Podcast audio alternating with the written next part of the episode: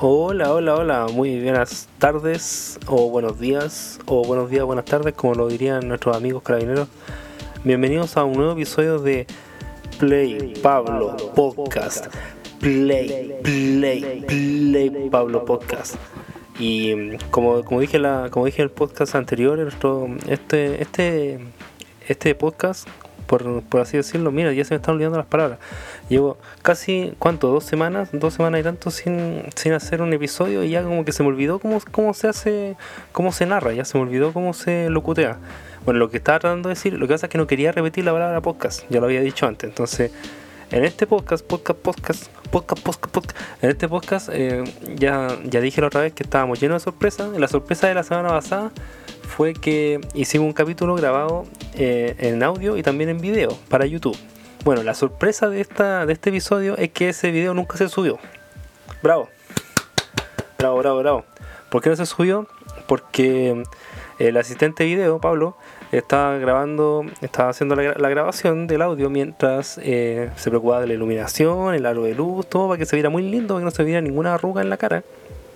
Y al, al, camarógrafo se le olvidó que no podía grabar en 4K 60. Entonces resulta que grabé, grabé todo el video, o sea, yo no lo grabé, lo grabó el camarógrafo.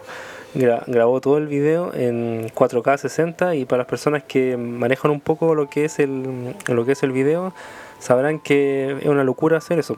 Me salió 44 gigas. 44 gigas. Eso se merece eco también. 44 gigas. O sea, un video más grande que la chucha. ¿Y qué se puede hacer con ese video? No se puede hacer nada. El problema es que yo no quería, yo lo que, lo que hice fue que grabé el video y grabé el audio por separado. Entonces, ¿qué pasa con eso? Que el audio, el, estoy con este hermoso micrófono aquí y el, y el audio del video es el audio que trae el teléfono, que no es tan bueno como el micrófono, no, no se escucha tan, oh, tan cercano, tan, oh, tan cercano. Entonces, ¿qué quería hacer? Quería juntar el audio del micrófono con el, con el video pero el problema es que no puedo editar un video que pesa que dura una hora y tanto y pesa 44 GB en ninguna parte. No puedo editarlo en el teléfono que es donde lo grabé. No puedo sacarlo del teléfono no puedo mandarlo a la nube no puedo mandarlo al tablet. Conecté el teléfono al computador y tampoco encontré el archivo no lo encontré y, si lo hubiera hecho tampoco no, habría podido porque el, computador igual, yo habría podido editarlo si el computador igual no está en mula. Habría podido editar el video, pero el, gran problema es que mm, habría quedado muy pesado, habría quedado demasiado pesado. Y para subirlo a YouTube habría sido un hueveo, de ahí que si YouTube se lo podía reproducir. Yo sé que son puras excusas, de hecho estoy, yo estoy hecho de excusas, soy el hombre de las excusas.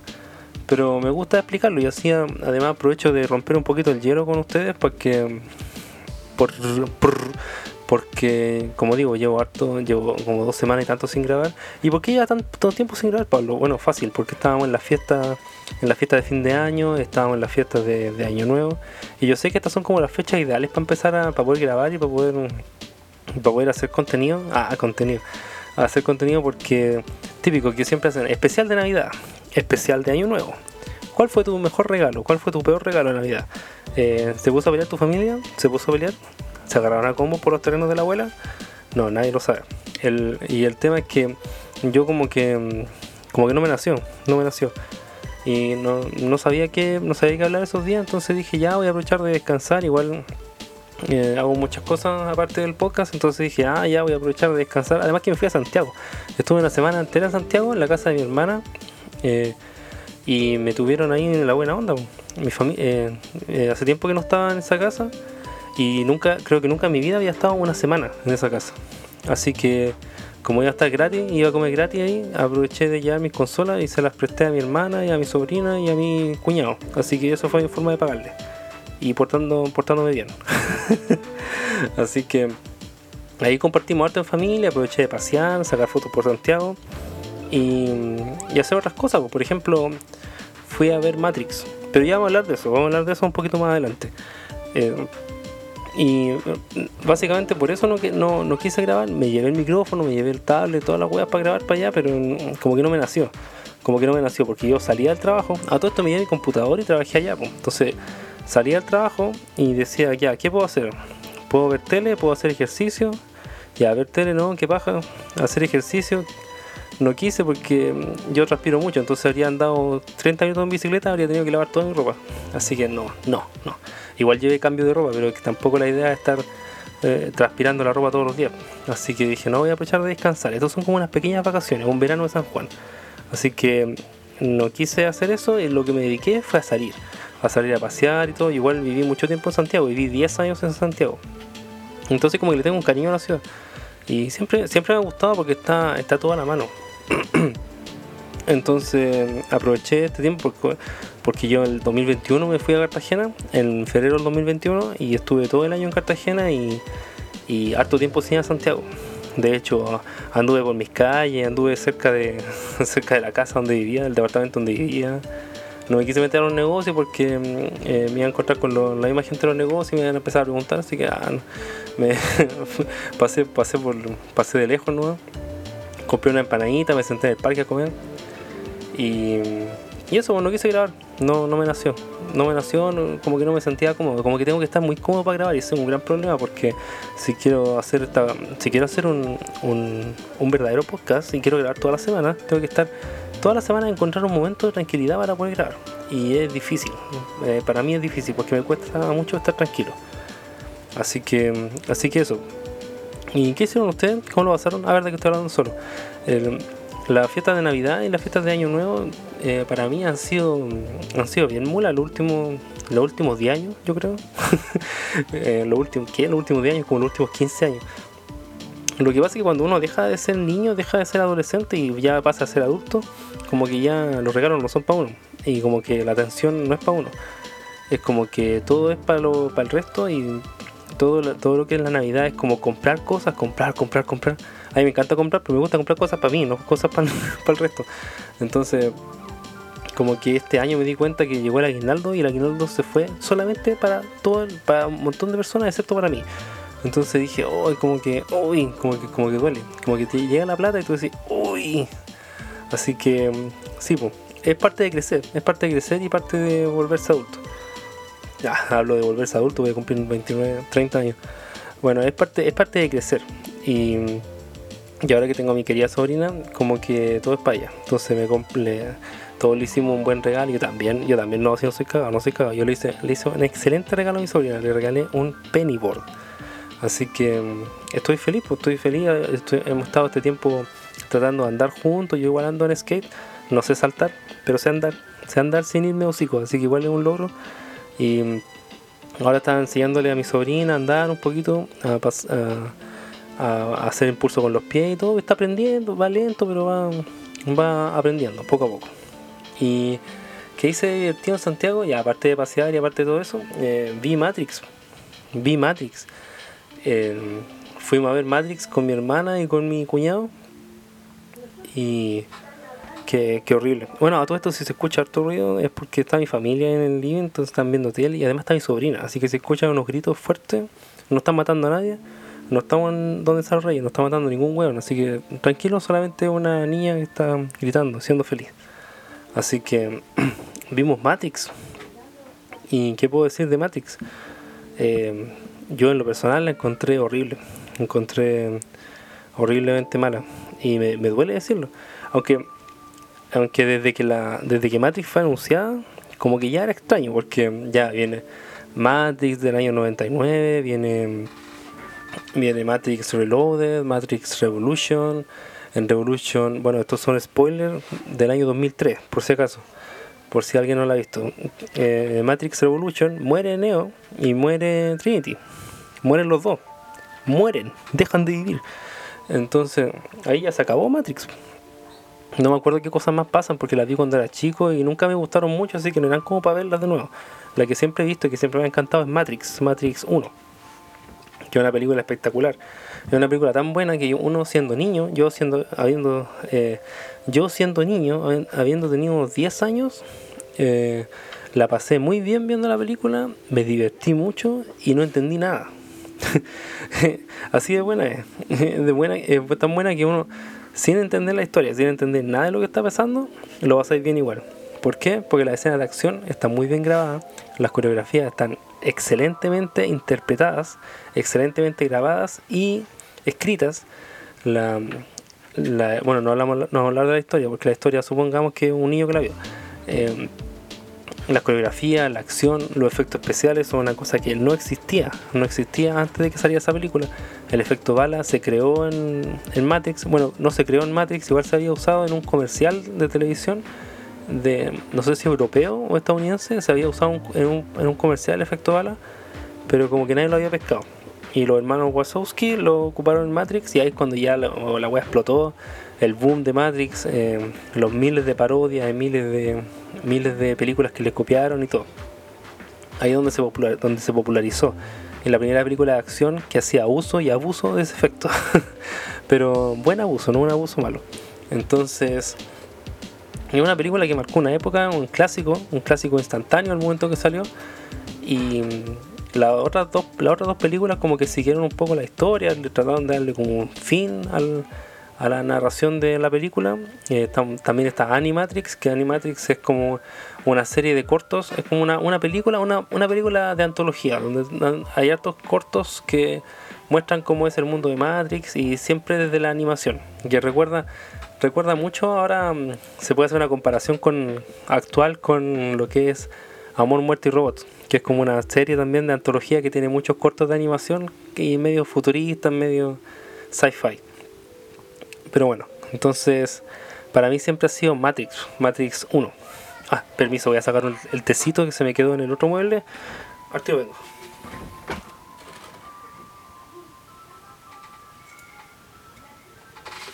¡Ah, qué rico!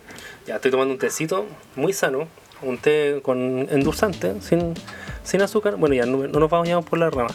Entonces, ¿qué pasa con Matrix? Eh, es un clásico, un clásico del cine, ya eh, tuvo su continuación, terminó la historia, salieron videojuegos también, salió Enter the Matrix, salió The Path of Neo, que salió, que es, Enter the Matrix es como del año 2003 si no me equivoco, y The Path of Neo es del año 2005, que salió para Xbox, para PC y para PlayStation 2, que es muy bueno.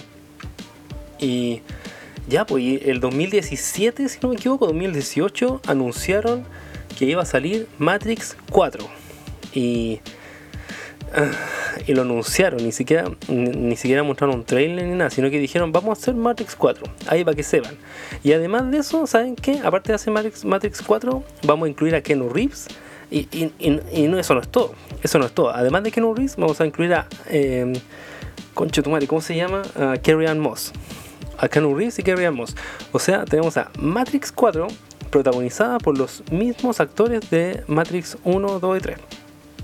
Entonces igual daba a pensar, porque Star Wars, Star Wars The Force Awakens, eh, no, está Mark Hamill. Ah, bueno, puta, igual está igual está Han Solo y la princesa Leia, así que no, es un muy buen ejemplo. Pero se entiende lo que digo, ¿cierto? O sea, van a traer Matrix de vuelta y va a venir Neo, va a venir Trinity, el Lawrence Fishburne, no, él, él no. él, no, ya no está para huevo ya. Yo creo que el weón leyó el guion y dijo, no, no, no, no se llama, no se llama nada.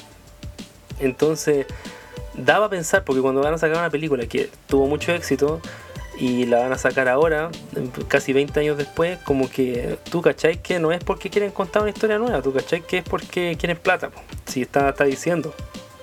Entonces, el solo hecho de que vayan a hacer una película y ya sabemos que es por plata, después de la historia, porque Matrix no se hizo solamente por plata, se hizo porque querían contar una historia. Porque había una película, había una idea por detrás, había un concepto y lo querían explotar.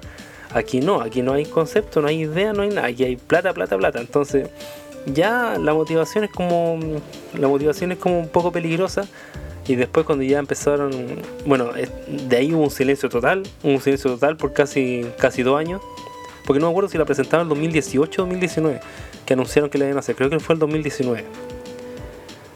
Pero corríjanme si me equivoco. Entonces hubo un silencio total y después como en octubre, octubre casi, septiembre, octubre, lanzaron un trailer. Y el trailer se veía bastante bueno. O sea, se veía bien.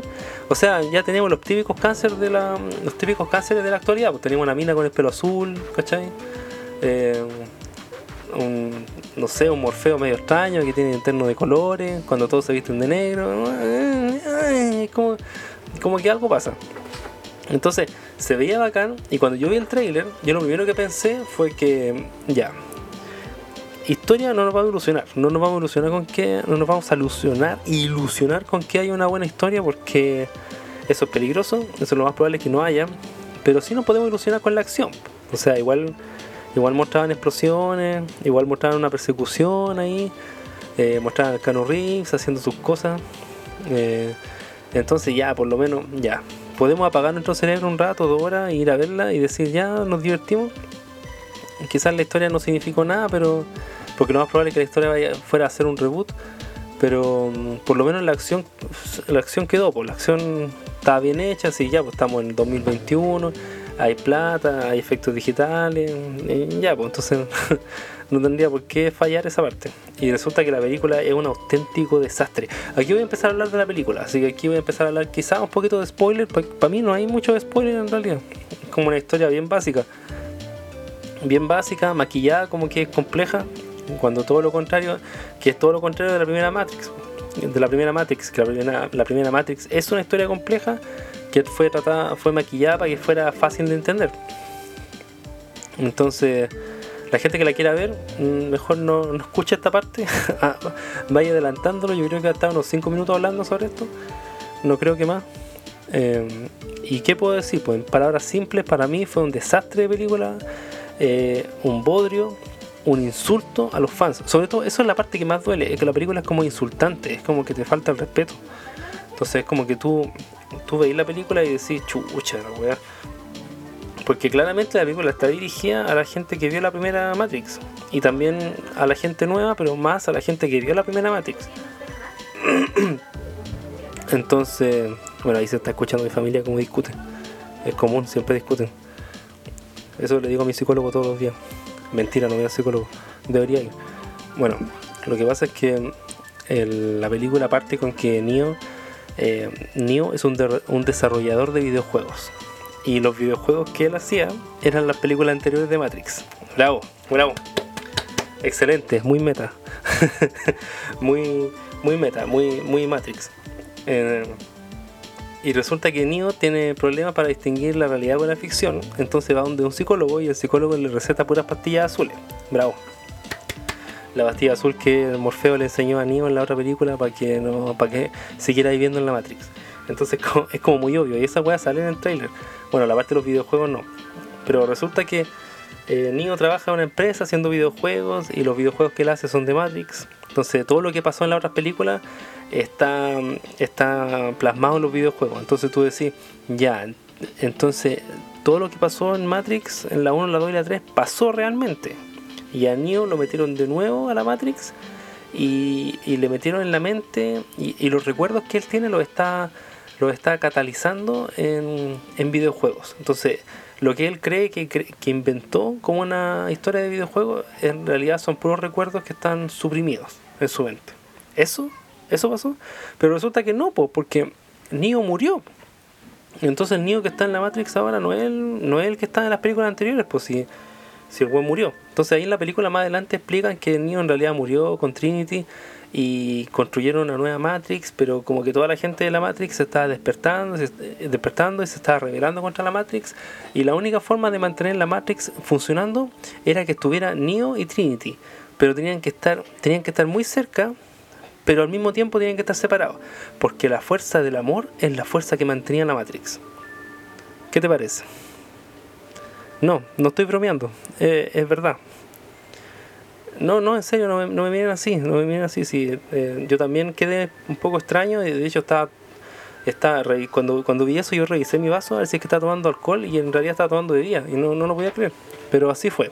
Esa, esa es la explicación de la, de, de, por qué funciona la Matrix. Por el amor entre Neo y Concha tu madre. Ay, no puedo con esto. Ya, nosotros ya sabíamos que la historia iba a ser mula. Ya, está bien. Ya la historia es mula. Si al final toda la historia es como una película porno. Si la, las películas porno es como que ya van a mostrar a dos buenos culiando, bueno, quizás tres o cuatro, pero tiene que haber como un pequeño contexto antes para ver si es que, para ver por qué están, cómo llegaron estas dos personas a esta casa tan cara en Miami. Bueno, aquí también es lo mismo. Aquí todos quieren ver la acción, quieren ver los disparos, el efecto bala y todo, pero tiene que haber como un contexto para saber, para ver cómo llegamos a esta acción. Entonces ya está bien, está bien, ya te lo compro, te lo compro. Eh, pero no hay acción. Eh, no, no, hay acción. Eh, Matrix es una, es una serie de películas de acción que se popularizó por la acción eh, la acción, pero aquí no hay acción. Aquí hablan, hablan toda la película. Hablan por dos horas y media. Conche tu madre. No, yo no lo podía creer. Yo realmente no podía creer lo que estaba viendo. Para empezar, la película repite montones de escenas que cuadro por cuadro, repite cuadro por cuadro montones de escenas que pasaron en, la, en Matrix 1 con la excusa de que el algoritmo el código de Matrix se estaba repitiendo. Entonces muestran la primera, la primera película, la primera parte de la película parte con la escena donde, donde está Trinity y van los policías y se la quieren pescar, presa. Entonces la Trinity hace el efecto válido y anda por las paredes y aparece un, un, negro que reemplaza al Smith, al agente Smith, y dice exactamente las mismas palabras que dijo el agente Smith. Entonces tú decís, oh, oh, ya, qué raro. Después te das cuenta que el negro que decía eso en realidad es Morfeo. Y, la niña de pelo azul, la chinita de pelo azul, eh, abre un portal y se encuentra con Morfeo, o Morfeo abre un portal y se encuentra con ella, y ella le dice, oye, tú eres Morfeo, tú no puedes ser un agente. Y Morfeo como que se mira al espejo y dice, oh, es verdad, tengo que ser Morfeo. esa, fue el convencimiento que le hizo. O sea, lo, miró con su ojito chino y su pelo azul y le dijo, tú no eres Smith, tú eres Morfeo mírate, eres negro. Morfeo es negro. No, no, le dijo eso en realidad, pero igual faltó que le dijera eso. No. Y Morfeo se miró al espejo y dijo, oh, soy Morfeo. Bueno, y ahí con eso parte la película. Y bueno, y ahí siguen pasando cosas sin explicación hasta que contactan con Neo y, y le muestran la Matrix y, oh, y la weá y todo. Y, ah, y a todo esto aparece otro agente Smith, porque se supone que el Morfeo era el agente Smith, pero resulta que no, que hay otro agente Smith que es como el, como el compañero de trabajo de Neo. Porque Neo fundó una, una empresa de videojuegos y, el cofundador es Smith. Así estamos. Así estamos. Entonces, bueno, pasan puras cosas inexplicables hasta que bueno, y a todo esto eh, eh, hay como un montaje, como una seguidilla de escenas donde dicen, ya, nosotros eh, somos la empresa que hizo Matrix y nos están pidiendo que hagamos Matrix 4, el juego 4. Entonces ahí están como todos discutiendo cómo va a ser la nueva película, por qué la quieren hacer, si la historia ya terminó, pero es que la, empresa Warner Bros. Está, presionando para que la hagan. Es muy meta, muy meta, como que están hablando ellos mismos. Entonces, hoy es como para que uno la vea y diga, uy, qué inteligentes son, qué, qué profundo el mensaje que están, que están enviando. O sea, están haciendo como una parodia de ellos mismos. Entonces, sí, sí, cuando, cuando las películas hacen algo así, que es como romper la cuarta pared, cuando dicen ya, eh, nos vamos a reír de nosotros mismos que estamos haciendo una secuela inexplicable. ya, entonces cuando hacen eso, uno, uno están, están reconociendo que ellos también están al tanto de la estupidez que están haciendo. Entonces uno dice, ya, están haciendo esta escena para reírse de ellos mismos porque más adelante van a hacer algo súper interesante con esto. Y no, o sea, se ríen de que tienen que hacer una secuela ridícula y hacen una secuela ridícula. es como, es como muy gracioso, es como que no sé, que tú te vayas a sentar, te vayas a sentar a comerte un plato de tallarines y te reís del concepto del plato de tallarines, pero igual te lo comí. como, una wea así, es muy ridículo. Bueno, pasan un montón de cosas, al final Nio lo, lo mandan a, a, tomarse la pastilla, llega a esta escena donde Nio se encuentra con Morfeo, que este es como un Morfeo, un Morfeo joven, flaco, y que anda con un terno de colores y le van a mostrar, le van a pasar la pastilla y en la misma habitación donde están se está proyectando la escena de la película de la primera Matrix donde está, tiene que elegir la pastilla. Están mostrando la película anterior dentro de la película que estáis viendo. Oh, no sé, cuando pasa esa weá es como que ya estamos tocando muy fondo. ¿Saben qué película hace eso? ¿Qué película, qué serie de película hacía eso? Las películas de Resident Evil, concho tu madre. Esas películas. Oh, ya, bueno, ya. Eh, bueno, si yo tuviera, si me pusiera a nombrar todas las porquerías que pasan en la película, tendría que estar toda la noche haciendo el podcast. Y esto ya, la idea igual sintetizar un poco. Y resulta que ya el niño lo sacan. bueno, perdón. Al, al niño lo sacan de la Matrix. El weón conoce a la cruz. Eh, conoce a todo todos los jóvenes, que la mayoría son mujeres y son jóvenes. Y me da risa porque él con la Trinity son los únicos viejos. Ah, la Trinity todavía no la sacan porque también está metida en la Matrix.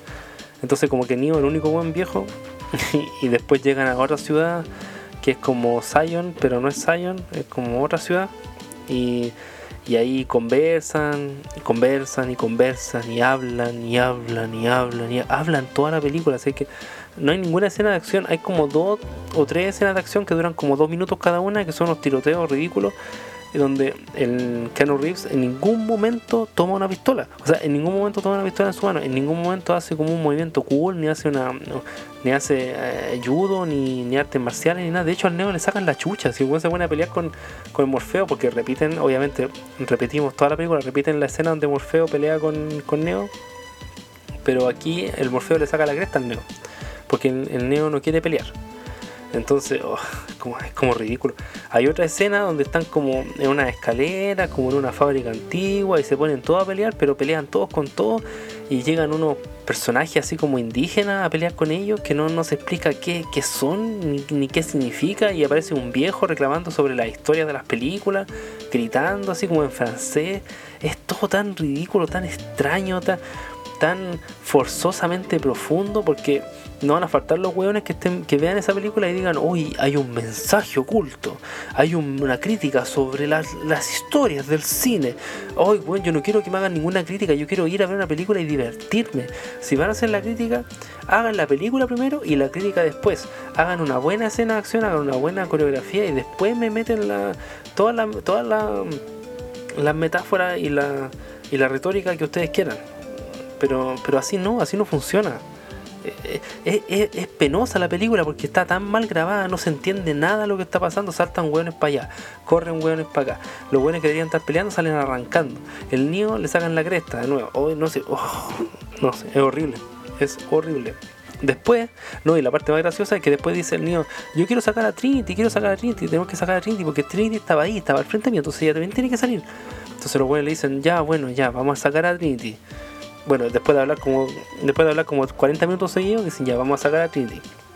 Entonces, como que el niño va y tiene que convencer a Trinity, porque la van a sacar, pero ella tiene que estar convencida antes que la saquen, porque no sé. Entonces van y, el niño habla con el psicólogo, porque el psicólogo que tenía todo esto era como el creador de la Matrix, que era como un programa de computadora que no sé qué. Y, el psicólogo le dice, ya, vamos, te, te, voy a traer a Trinity y si la convencí, se pueden ir. Y si no, cagaron.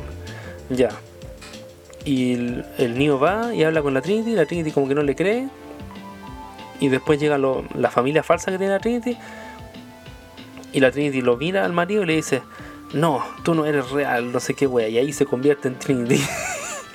ese fue el convencimiento, ese fue toda la tensión, ese fue todo el problema que hubo en la escena. Nada. Y después se arrancan en moto y el niño está todo el rato con las manos así, con las manos paradas, eh, esquivando, eh, sosteniendo las balas, deteniendo las balas que vienen a él, y ese es el único poder que tiene en toda la película. Esa es la única wea que hacen en toda la película, ponen las manos como hueonados y que, y que lleguen las balas y parar las balas.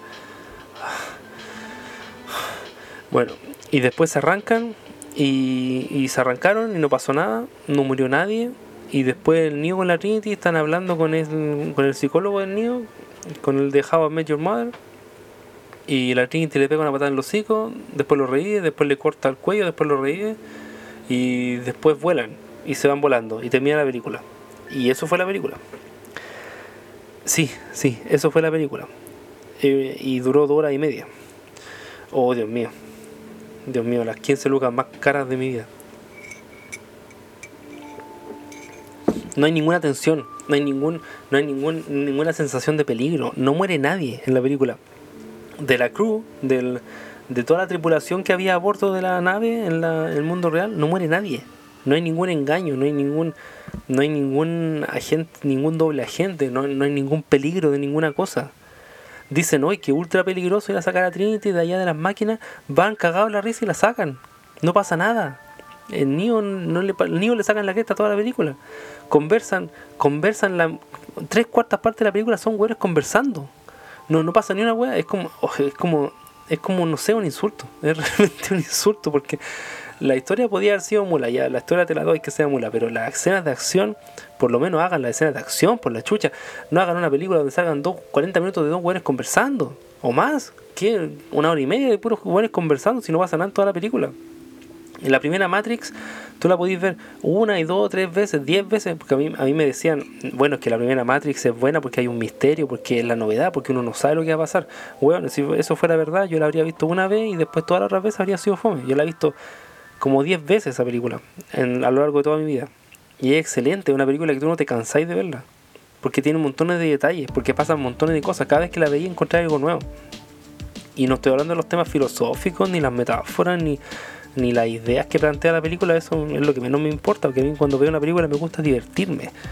Y es una película que divierte mucho, es muy, divertida, está llena de acción y llena de tensión. O sea, es como que la película, suponte, si la película durara, ¿cuánto dura la película? No me acuerdo, dos horas. Desde la hora y media en adelante, es que, es que no para, no para la película, pa, pa, pa, no, pasa, pasa de todo. Eh, muere gente, muere gente de la tripulación porque había un weón que estaba de parte de los agentes y que se cagó a casi toda la tripulación. Hay escaleta, un montón de, tensión, hay, pasan, pasan cosas en la película, pasan cosas, es una película que pasan, que tiene mucha, mucha cinética, tiene mucha acción, tiene mucho lenguaje corporal, no es tanto con, hablan mucho sí también, pero también no se olvida de que es una película. Porque siempre en las películas la historia hay que mostrarla, no contarla para eso están los libros, para eso están otros tipos, otros medios de otros medios medios de, narración. Así que eso, eso es lo que pienso de la película de Matrix. Eh, está claro que quieren sacar una siguiente película porque la como que en todos lados en todos lados indicaban que esto es como que quieren revivir la serie, la, la saga y quieren y lo más probable es que quieran hacer como tres películas igual que con, con la Guerra de las Galaxias y yo la verdad, si hacen otra, yo no la voy a ver. Por lo menos no la voy a ver en el cine. No la voy a ver en el cine porque no, con esta, con esta weá la cagaron y no creo que vayan a, mejorar de lo que hicieron ahora. Bueno, igual, igual es difícil que hagan una weá peor que la que hicieron ahora. Pero porque esta es peor que las dos secuelas que tuvieron que no fueron muy buenas. Así que no, no, no, no. no. Eh, de, un, de un 1 a un 10 yo le pongo un 3 un 3 porque es como una, unas escenas que están bien grabadas, igual me reí un poco en algunas partes, pero el principio de la película como que igual prometía un poco por unos minutos, pero pero desde, desde el momento en que Neo sale de la Matrix, sale de la Matrix y conoce a la tripulación, de ahí para adelante la película se va a la cresta, para mí, para mí, en lo personal. Y se me olvidó decirlo al principio, lo voy a decir ahora, que si a ti te gustó la película, si tú encuentras que era mm, que era buena, eh, te lo respeto. O sea, es completamente respetable. O sea, las personas que encontraban la película buena no se vayan a sentir ofendidos por lo que estoy diciendo. O sea, esto es mi opinión personal. Si a ti te gustó la película, tú la viste y, la encontraste buena, genial. O sea, fantástico por ti. Entiendo que te haya gustado y entiendo que la haya disfrutado. Pero lo que yo, no.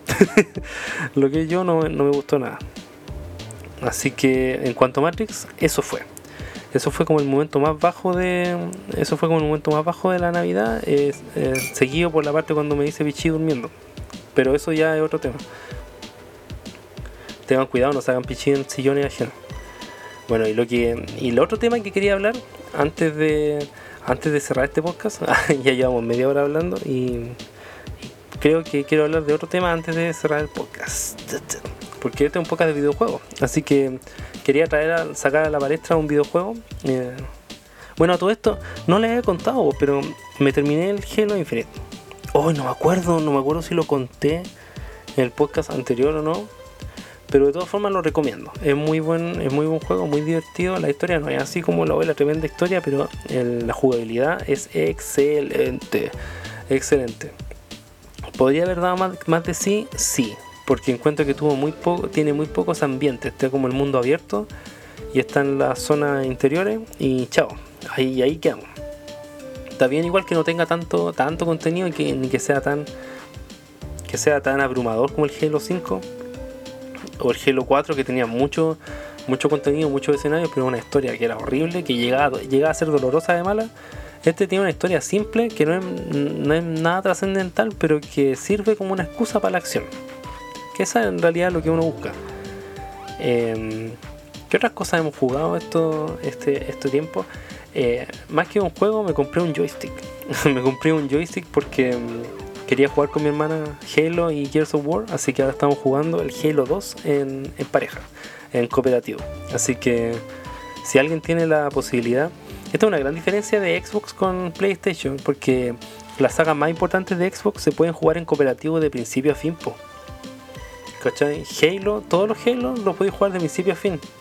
Ah, del 1 al 5, el Halo Infinite, no. Bueno, ese no porque es de mundo abierto, igual se entiende que no. Pero los Halo del 1 al 4 incluido el Halo Reach y el Halo EDST, se pueden jugar de a dos, de principio a fin.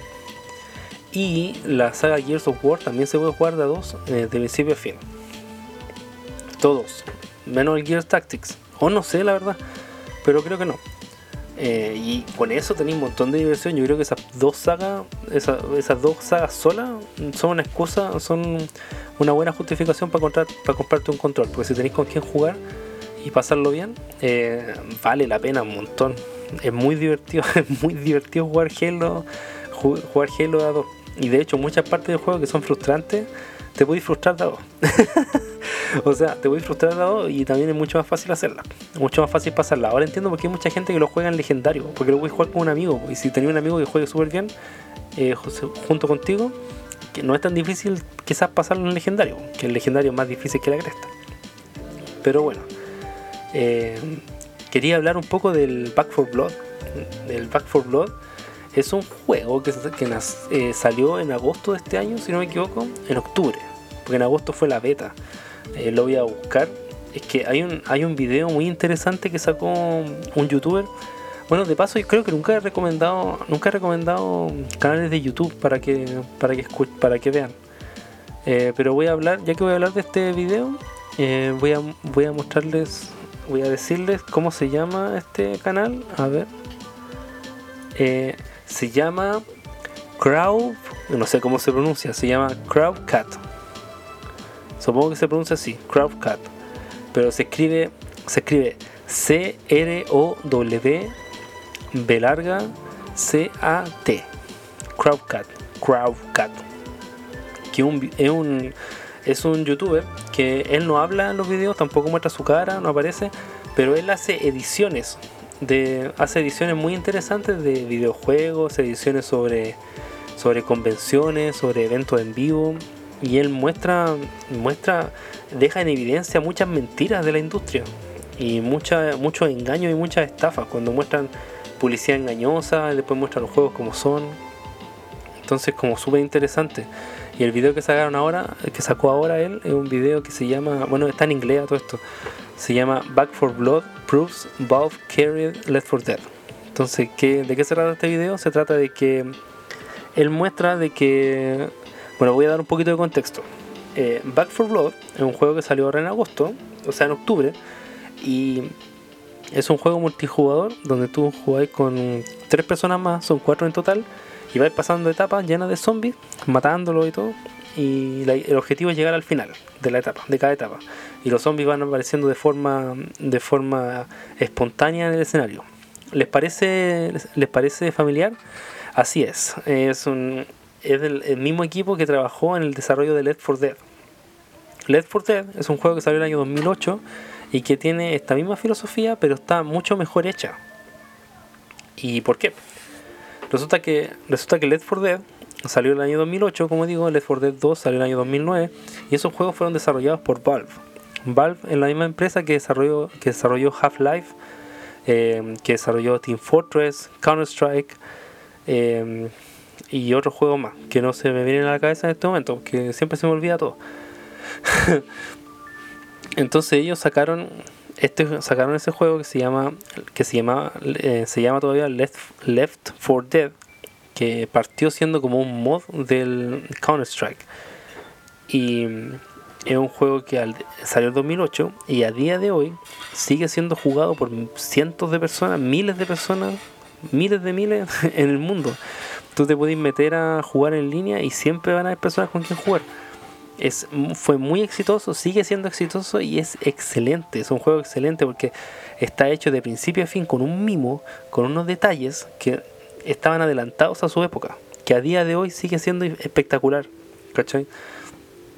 Entonces, ¿cuál era la gracia de este videojuego? Es que se jugaba, eh, podías jugarlo solo y tus tres compañeros lo manejaban la máquina pero la mejor forma de jugarlo era jugarlo en línea con cuatro amigos, con tres amigos, porque yo tuve el cuarto. O incluso con tres desconocidos. Yo siempre juego con desconocidos y divertido igual. O juego con un amigo y dos desconocidos, así, pero nunca he jugado. Creo que una sola vez jugué con cuatro, con tres amigos, pero fue porque los tres teníamos tiempo y eso casi nunca pasa. Y es un juego espectacular porque todo el juego está hecho para que tú cooperes con tus amigos. Porque si tú te vas solo, si tú te vas solo, eh, siempre te va a pillar un zombie especial y te va a agarrar y te van a matar. O, o si tú te, si tú vas a recargar, eh, vayas a apuntar para arriba con el arma y por, ende no vayas a ver para adelante. Siempre tienes que estar acompañando a tus amigos y tus amigos tienen que estarte acompañando a ti. ¿Cachai? Tú podís, si recogís botiquines, podés dárselo a tus amigos, podés curar a tus amigos, ellos te pueden dar curar a ti, darte pastillas, entonces es como es, la cooperación hecha a y tú y está tan bien hecho que tú si juegas con desconocidos igual vaya a terminar cooperando porque el juego está diseñado alrededor de la cooperación entonces es muy bueno y ahora muchos años después porque este juego salió en el 2008 ahora estamos hablando del 2021 salió Back for Blood incluso el ahí está mi sobrina haciéndose notar incluso el nombre tiene incluido el 4 porque un Left, Left for Dead y el otro es Back for Blood. Entonces, ¿cuál es la gracia de este juego? Que se ha publicitado todo este tiempo con que el juego fue eh, con que el juego fue desarrollado por la misma gente que desarrolló Left 4 Dead. Entonces, ¿por qué no se llama Left 4 Dead 3? Muy buena pregunta, Pablo. Eh, no se llama Left 4 Dead 3 porque Valve tiene los derechos de Left 4 Dead. Y esta gente ya no está en Valve, no está en Valve, y se llama Turtle Rock Studios. Eh, también conocido por haber hecho el fracaso mundial llamado Evolve, que lo sacaron en 2014. Entonces, toda la campaña publicitaria de, Back 4 Blood, perdón, decía que eh, Back 4 Blood fue eh, desarrollado por los desarrolladores de Left 4 Dead. los desarrolladores de Left 4 Dead, en ninguna parte decía los desarrolladores de Evolve, porque eso igual iba a ser mala publicidad. Los desarrolladores de Left 4 Dead hicieron este juego, la weá y todo. Entonces yo incluso estaba muy emocionado y estaba feliz porque el juego salió en el Game Pass, entonces así no lo tuve que comprar. y, y, me llevé la, la gran desilusión cuando lo jugué de que era malísimo, que era muy malo. Tenía, o sea, los cimientos estaban ahí, o sea, el concepto estaba ahí.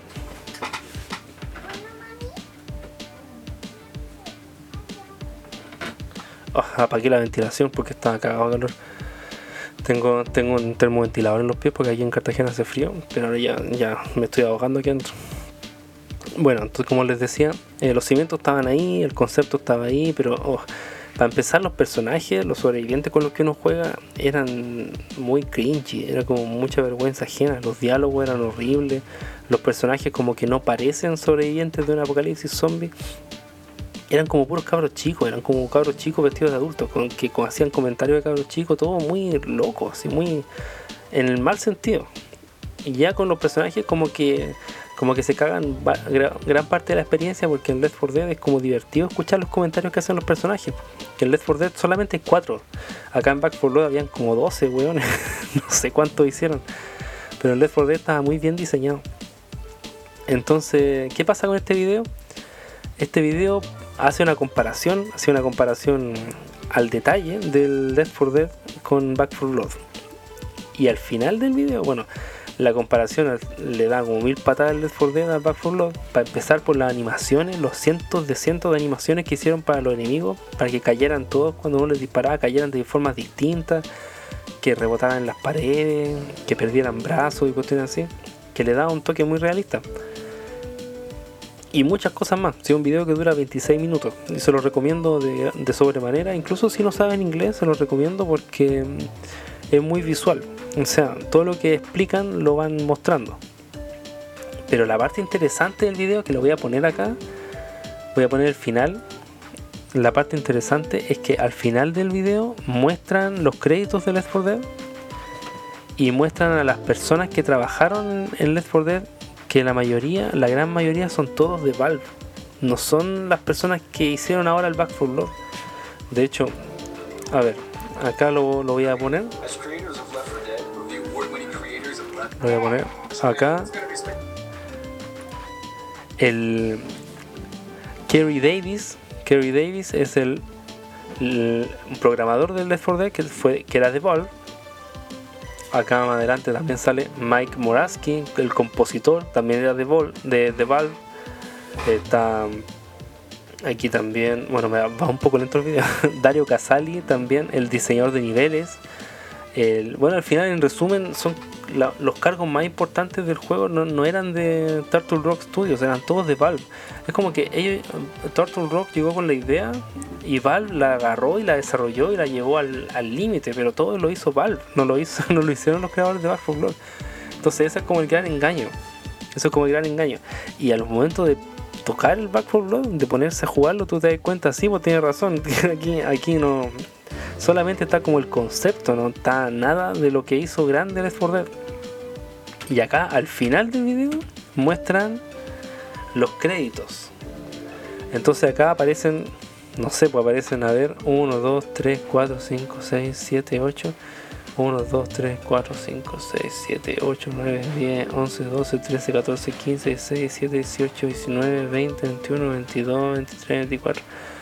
A ver, 8 por 24, ¿cuánto es? Estamos un poquito. Eh, son como las 10, 28, que a esta como que se me un poco las matemáticas. A ver, ¿qué pasa?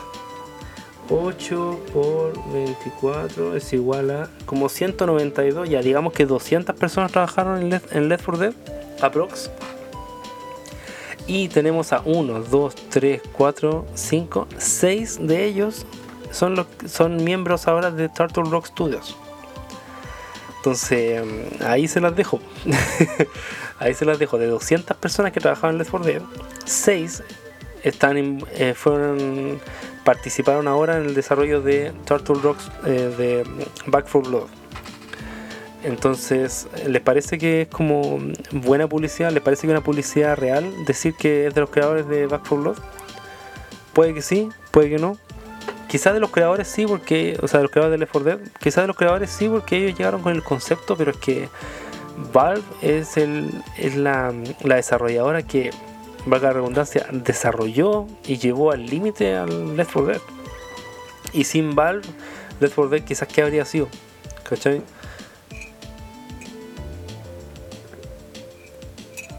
Entonces yo diría que la idea original fue de Turtle Rock, quizás, pero Valve es la empresa que lo hizo y se nota, se nota de verdad.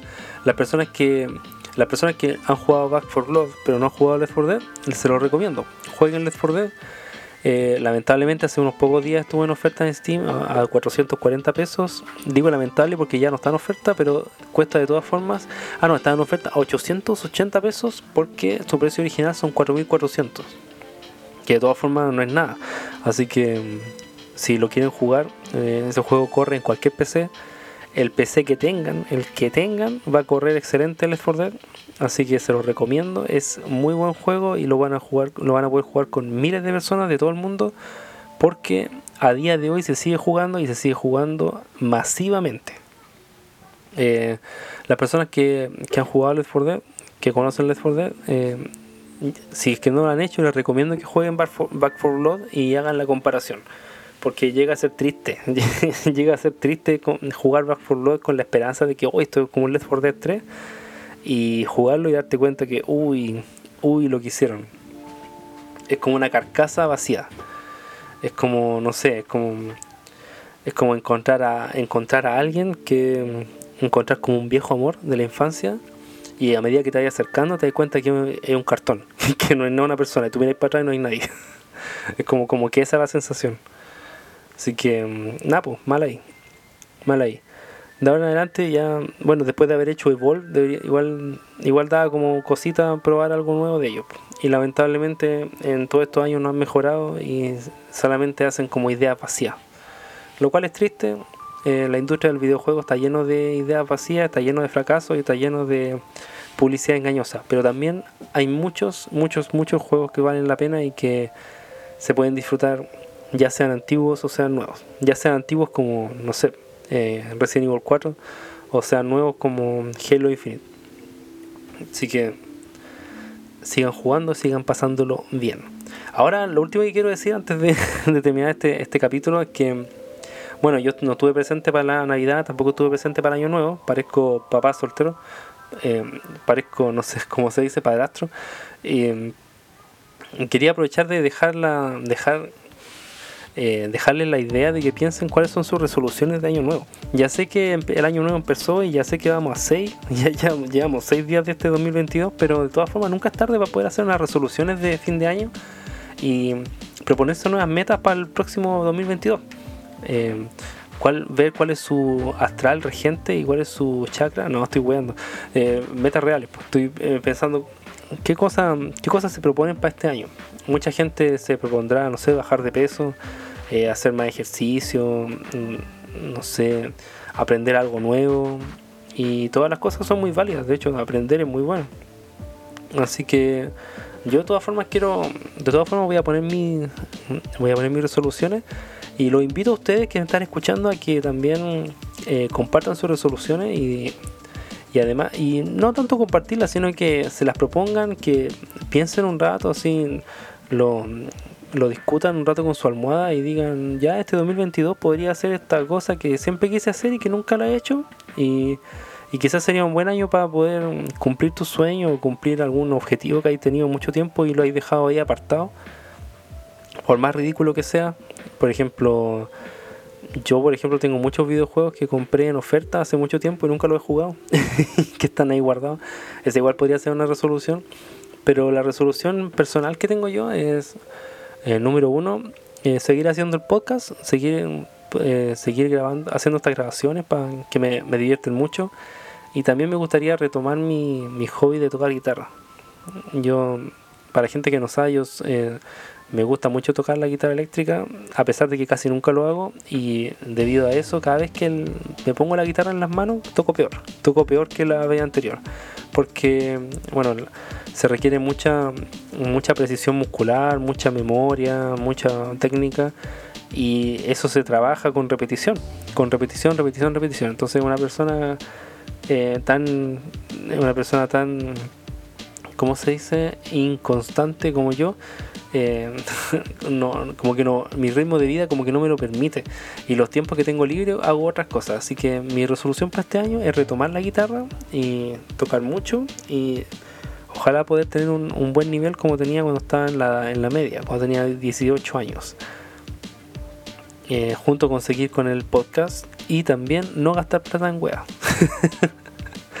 Así que esas son mis resoluciones de fin de año y les deseo, les deseo un muy buen año a todos los que están escuchando, que, que les vaya muy bien, que tengan muy buenos, eh, conozcan gente, que, se, que lo pasen bien con su familia, que les vaya muy bien, que hagan, si quieren hacer proyectos nuevos, que sean muy fructíferos.